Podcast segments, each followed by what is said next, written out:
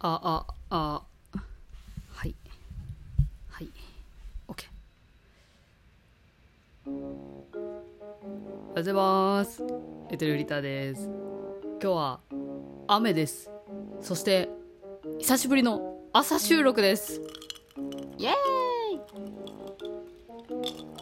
牛乳いただきました。すいません。先にいただきますって言わない言わないといけなかった。収録してるとねそういう自分のそのなんていうの？ナチュラルに出ちゃう作法のなさ。感じるよね。うん。いただきます。って言ってから牛乳飲むよかったもう一回飲もう。牛乳いただきます。はあ。最近牛乳にね氷入れて飲むのがね私の中でね流行ってんの。流行るっていうほどなのか分かんないけど。あと朝だからちょっと工事が始まってるかもみたいなザーッととかちょっとだけね入りますね。さすが大都会名古屋。うん。名古屋に引っ越してきたんだけどさそう。ちょっとまだ全然堪能できてなくてというかうん。なんかやっぱ住み始めるとわざわざ観光するのがねないみたいなやつあるじゃないですか。地元ほどじなんか地元の歴史知らないみたいな。なんかそういうことが起きかねないぐらいちょっと全然ね出てなくてね。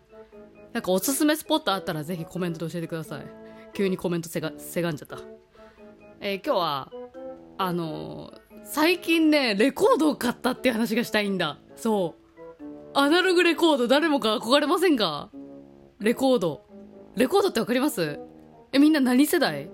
私はね MD をかすらずに CD 世代って感じかな。でもあのちっちゃいサイズの CD 知ってるよ。モームスとかレンタルするときにすごいちっちゃい直径何センチ？これ1 5センチぐらいのさ。ごめんわかんない。1 5センチかわかんない。けどまあちっちゃいやつ。とかは、まあ、知ってる存在知ってるけど、まあ、自分が、うん、CD 世代ですかね。うん。まあ大阪ラバーとかドリカムの。なんかあのらへんの時期に CD 買ったかな。初めて買った CD なんだろう？木村カエラかな。まあまあ CD 世代なんですけどだからアナログレコードに触れたことって本当に一度もない。けどまあ漠然とそのモチーフとして憧れるファッション的に憧れるみたいなのがやっぱ一番強いかな。ね家でレコードで聴いてるって言ったらかっこいいかなみたいなさ。うん。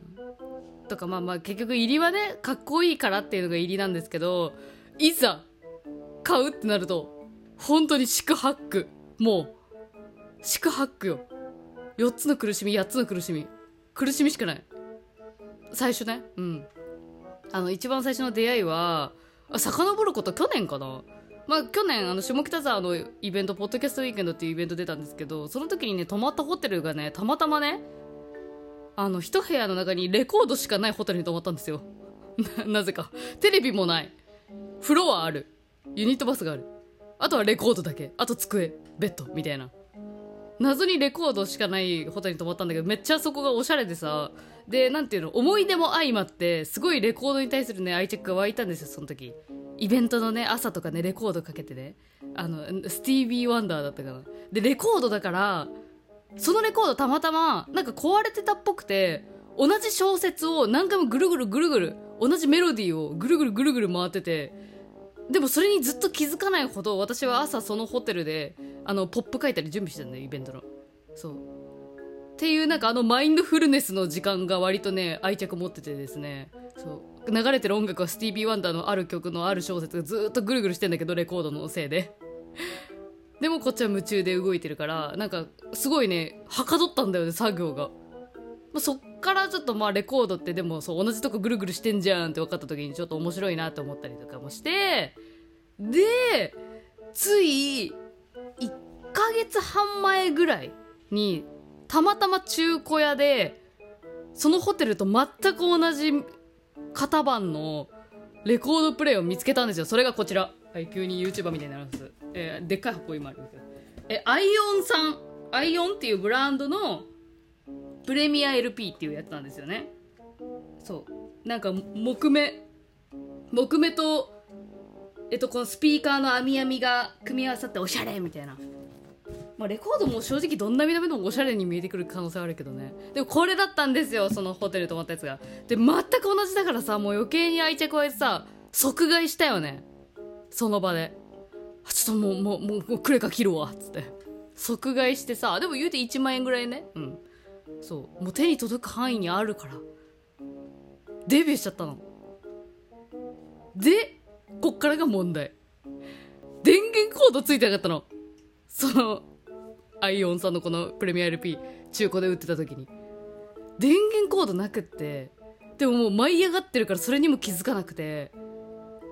でねクレカ切って家帰ってえこれ電源どれ？みたいな。説明書もついてなかったのね。なんかいけるやろとか思ってさ。そして全然いけんくてさ。でもせっかく買ってその日の帰りにあのブックオフのさレコードのところ見てさいろいろ買ってきたんですよ。えっとあれあれ。なんかサザンオールスターズのもう全然知らないアルバムとか。本当に一曲も知らないサザンオールスターズを買ったの初めてあったんだけど。えレコード時代のねとか。あとあのジャズね。ジャズのセットとかね。買ったりとかしたんだけど全然危険くてすっごいなえてさ夫と2人でね盛り上がって買ったんやけどクソクソなえてどうする？っていう時にあのとりあえず電源コードだけをあの同じ穴のやつをねそう自分らで探してアマゾンで買うかって言ってでそれを買ったの。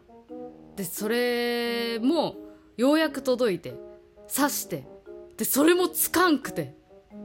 え？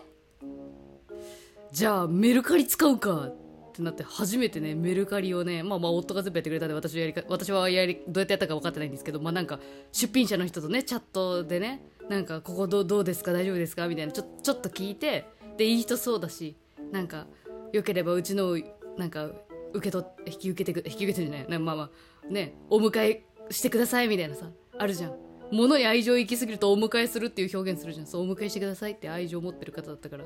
ね安心して購入してそしたらその方は箱付きで今私が見た見てたやつだけど。箱付きで送ってくれてもうほぼ新品のプレミア LP 来てさ。そう。そしたらね分かったの。最初に買った中古品の何がダメだったか、まあ、電源コードついてないのももちろんなんだけどそもそも電源ボタン押せなかったんだよ。最初に買ったやつ。だからもうさ「いやおいあの中古屋」みたいな「どうなってんの？動作チェックとか絶対するよね」って言ってさ。でしかもねそこの中古屋っていうのが私がかつてアルバイトしたことのある系列の 会社だからもう分かってんのよ。どういう風にさ中古審査してどういう風に値付けしてとかも大体全部分かってんのね。でも電源コードついてない時点で販売しちゃダメなんだよとか先輩ぶってね。全部分かってんの。向こうのあらが。でもこの状態で電話まあどうしようかな。あまあ電話はしたよもちろん。電話したえどのさ切れ具合でいくか。なんか切れない切れるっつってもあれだよ。そのなんていうのかな。注意はした方がいいじゃん。どう考えても。そもそもこれ販売してはダメですよね。っていうところから。まあそのバイトしてたからって言わないけど。でもバイトしてたからって自己紹介するのもおかしいじゃん。だからさそのうんなんかあのね電話したのね。あのそちらでご購入させていただいたってって、まあ、させていただいたとか下から出てるんだけどささせていただいたあのアナログレコードなんですけれどもって言ってあのこちらあのまず電源コードがついてなくてこちらであのちょっと一回用意してみたんですね。一応経緯を全て話してね、まあ、ちょっと面倒くさいかその時点で。でまあ新しいの自分たちで購入してみたところちょっと電源ボタンが押せないということなのでちょっと返金をさせていただきたいなと思ってるんですけれどもって言って。で、まあ、そしたらね、まあ、なんか若めな男の子って感じの人だったんだけどあの「はい返金できます。はいはい返金できます。えー、伝票番号を教えてもらっていいですか?」ハキハキ言われてさ「まず謝れ。まず謝れ。まず謝れよ」と思いながらさ。でも私は前バイトしてたからさあとさ伝票番号言ってもらえますかっていきなり言ったじゃん。それさ私がバイトしてたからいいけどバイトしてなくて伝票番号って言われたらどこ見ればいいかは最初初見殺しだからね伝票番号なんて。まあ見りゃわかるか。いやわかんないと思うよ。伝票をしっかりレシートしっかりさ見てる人ならわかると思うけど伝票番号すごいちっちゃかったあまあまあまあいいわね何十桁のやつをこう読み上げてさ何々のでゼロ何個何々何々何々みたいなさ私がかつてバイトしてた時のあの何？あの長い桁数の数字を言う時は3つずつ区切るみたいなさ暗黙の了解でさやってさ私はこの若い電話越しの男の子にあれこいつクロートだなって思われたいみたいなさ思いながらさ「あゼロ4つで何々何々何々」って言ったのになんか「はいありがとうございました。何日に来られますか？